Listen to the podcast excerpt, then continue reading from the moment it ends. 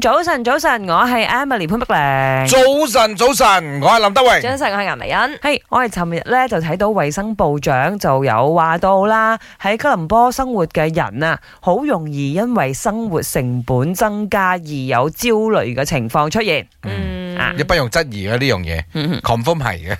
嗯，不嬲呢度即係大城市啦，你唔好講話哥倫布啦，即係其他嘅國家嘅一啲首都啊，你都會比較睇到多咁嘅情況嗯啦。係於是乎咧，我哋上個星期又去怡寶馬啱木，係我哋同個惠孔同埋佢嘅老婆一齊傾二偈。二，佢哋兩個都有話到，咦，我哋係中意怡寶嘅，因係為因為點解節奏慢？我有問到佢，咦，啊即係好多 YouTuber 啦，或者係啲 KOL 啦，佢哋都會即係嚟到 KL 發展，因為資源可能多啲啊嘛。耶咁但係佢哋就話唔係啊，我哋比我較留翻怡寶唔知幾開心。慢舒服節奏啲啊係 relax 係佢啊今日係佢話生活水準冇咁高啦，咁當然啦，一般上誒喺比較。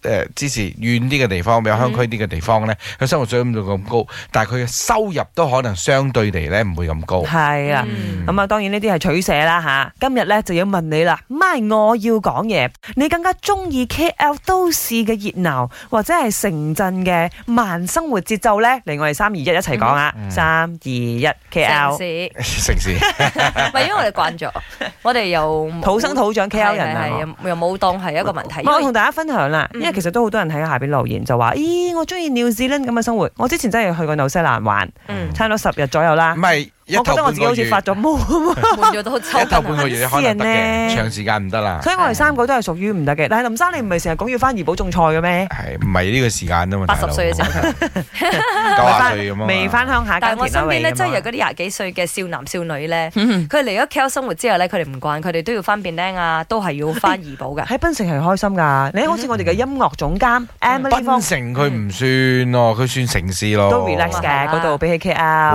哇！係塞車塞到傻。啊咁係可啦能喺北海嗰啲地方就會舒服啲啦。嚇嗯啊但係我哋嘅音樂總監 Emily 方佢嘅宏源啊，嗯真係要嫁去檳城㗎，哎呦，因為覺得嗰度好 relax。係嚇要海有海，係啦要要山有山，要美食 Yeah 有美食。係喎。所以今日我哋問一問大家，你中意 KL 大城市嘅熱鬧啦？我咧做工就喺架張住咧，就住喺沙冧。其實咧，我係比較中意啲地方啊，冇話熱鬧定話係鄉下，最緊要係治安好啊，起碼唔使話去打包包飯就唔見到架車嗰啲咁嘅地方啊，你去住啦，最緊係治安安全。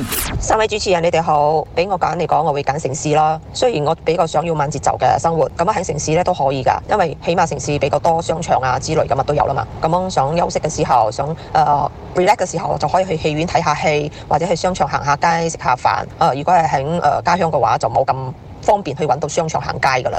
咁啊嘅話題咧，我覺得應該大部分嘅人都係一樣嘅心態喎。後生嘅時候，梗係中意熱鬧啲嘅咯，happening 啲嘅咯。咁年紀比較大咗嘅時候，就梗係希望揾一個比較靜啲嘅地方，可以可以放慢啲腳步，可以 relax 下咯，可以 enjoy 下個 life 咯。呢啲我覺得大部分人都係想我要嘅嘢。